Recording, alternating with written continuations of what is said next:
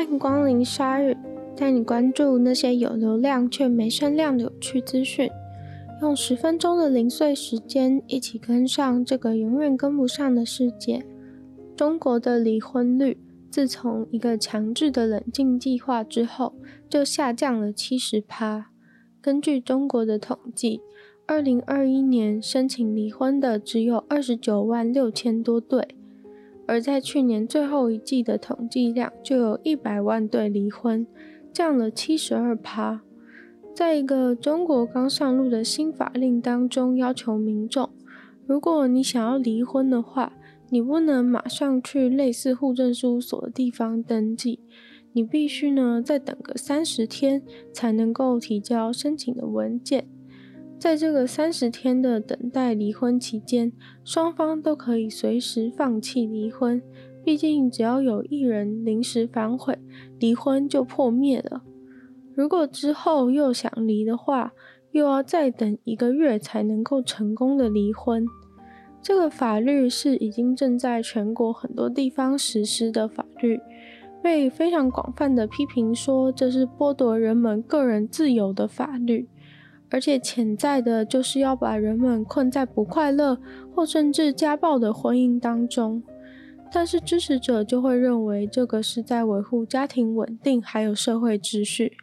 其实会有这样的法律，是因为过去几年来，中国的离婚率不断的上升。一部分是因为对于离婚是污点这样的想法减弱了，再来就是中国女人的自主意识有提高，甚至有七十趴以上的离婚都是由女方所提出的。政府觉得这样真的很不 OK，必须要守护爱、婚姻、家庭这些正面价值才行。而且其实不只是冷静期，在中国离婚总共要经过五个步骤。其中包含申请、受理，这次提到冷静期、审查，最后才是登记发证。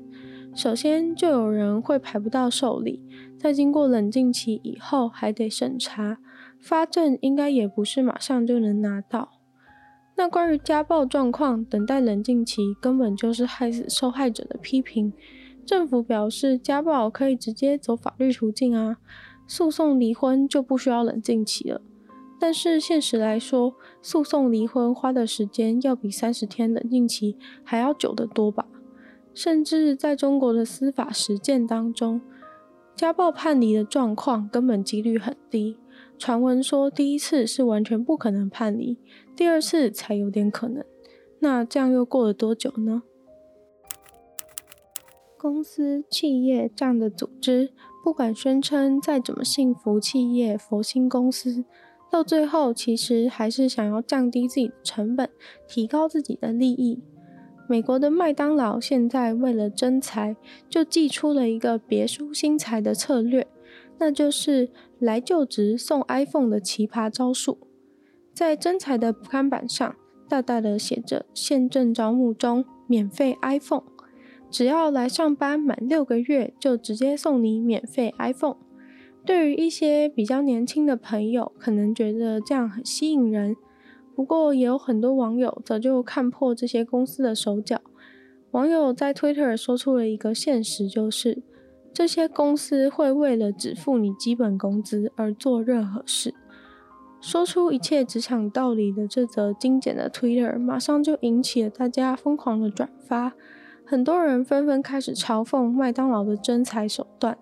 有人拍自己一脸厌世、受虐待的照片，写说被奴役的六个月，终于得到 iPhone 的脸。还有一个人拍了一个很机车的嘴脸，写说：当你问主管关于你的免费 iPhone，反正就是没有要回复你这个问题啦，会不会给也不知道。也有人一直嘲笑说，一定是给你什么 iPhone 四啊这种很旧的 iPhone 来搪塞你。不过，这现象其实也是显现了美国后疫情时代的社会现况。很多公司因为之前疫情的亏损，现在都直接反映在员工的薪资上面。你想象中的热血棒球是什么样的呢？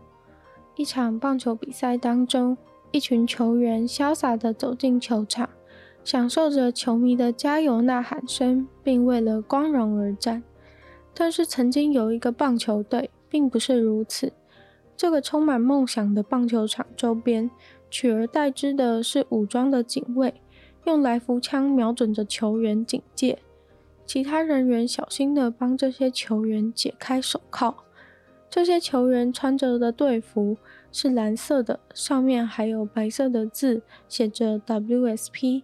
他们走向各自在球场上的位置。这些球员不只是为了胜利而战，他们是为了他们的生命而战。这听起来有点像是某部小说的情节，不过这其实是真真实实存在于一九一一年的怀俄明州的球队。这个球队的游击手在一场争执中杀了自己的老板，是个杀人犯；投手则是用开信刀杀了自己的父亲，也是个杀人犯。球场上的每个球员都是在怀俄明州被判死刑的人。除了杀人以外，其他的球员也犯下抢劫、强暴之类的罪行。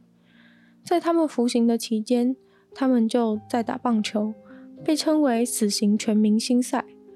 而他们好好打棒球的动机非常的简单，就是如果他们赢得了比赛，那他们的死刑执行日就会延期；如果他们输了，那这就是他们这条路的终点了。这个非死即生的筹码。球队其实打得非常好，也许是因为球员们还想活下去，也许是因为这场球赛给了球员一个目标，也许是来打的对手不敢从杀人犯手中盗垒。而在他们从一九一一年到一九一二年的棒球赛当中，他们打赢了四十五场当中的三十九场球赛，表现其实非常的不错。这当中的球赛，从加州到落基山脉的球队都有。最后一路进军到西区的冠军赛。不过，监狱之所以可以这样做，是因为当时的法律跟现在不同。他们的棒球队还在那个城镇引起一阵风波，商人、政治人物和工人阶级全都着迷于这些常胜军。结果后来就有传闻说，这个监狱靠着囚犯打棒球来赚取非常多的赌博钱，所以说他们打棒球的好景不长。后来，怀俄明州的州长就开始扫荡该州的赌博行为。他写了信给监狱的负责人，表示他知道那些球赛相关的赌博问题。于是后来，监狱中的囚犯就不能打棒球了，只能改成用学习来度过他们的余生。最后，要来跟大家分享一个二零二一年日本热销的好物，我私心觉得它感觉超级好用的，可惜不知道台湾有没有卖。它叫做 M A M O Mamo，要价三千多日币，大概台币一千元。所有需要坐在桌子前工作或读书的人都非常需要，尤其现在因应疫情，大家又都 work from home，在家里工作的环境也许其实并没有那么适合，而且其实在桌子前面坐久了之后，就算原本端正的坐姿也会渐渐的崩坏。更不用说那些本来坐姿就不好、习惯性驼背的人了。这个神奇的 Mamo 其实是一个长得有点奇怪的抱枕，它外观上跟普通抱枕不同的，就是它有两只长长的手，垂直自己的身体向前延伸。其实它的两只手就是为了要卡在我们的桌面上，使用的时候就只需要把抱枕放在自己的腿上，让它的两只手。依靠在桌上，然后人把椅子向前，让自己跟 memo 跟桌子全部都靠紧。据说这样就能成功的防堵驼背、姿势不良了。那你可能会想说，那跟一般的抱枕有什么不同？关键就在它的身体里面有一根很坚硬的芯，会完全的挺直。如果使用者不自觉的开始驼背、往前倾，开始压迫到他身上的时候，Mamo 就会直接把使用者给顶起来，听起来是一个还蛮合理的设计。还是我先抱一个那种坚硬的相机包在前面试试看，也许有类似的功效。今天的鲨鱼就到这边结束了。喜欢鲨鱼的朋友记得帮鲨鱼分享出去，然后可以在 Apple Podcast 留星星，写下你的评论。那如果其他时间的话，也非常欢迎大家去收听我的另外一个 podcast《女友的纯粹不理性批判》。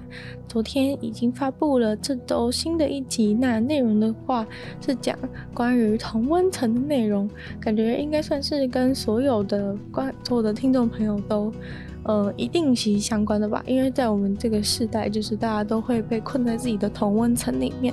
那同温层的部分也算是因应之前提到的，呃，纽西兰总统想要呃对抗网络仇恨的事情也有相关，因为同温层大概就是这一切仇恨的温床吧。那。不管怎么样，还是希望大家就是疫情期间，大家还是多多待在家里。看起来大家就是要默默的等到疫苗来，才能够顺利的度过这一次的难关了。那不管怎么样，就希望大家就是可以忍住、挺住，然后坚强的活下去吧。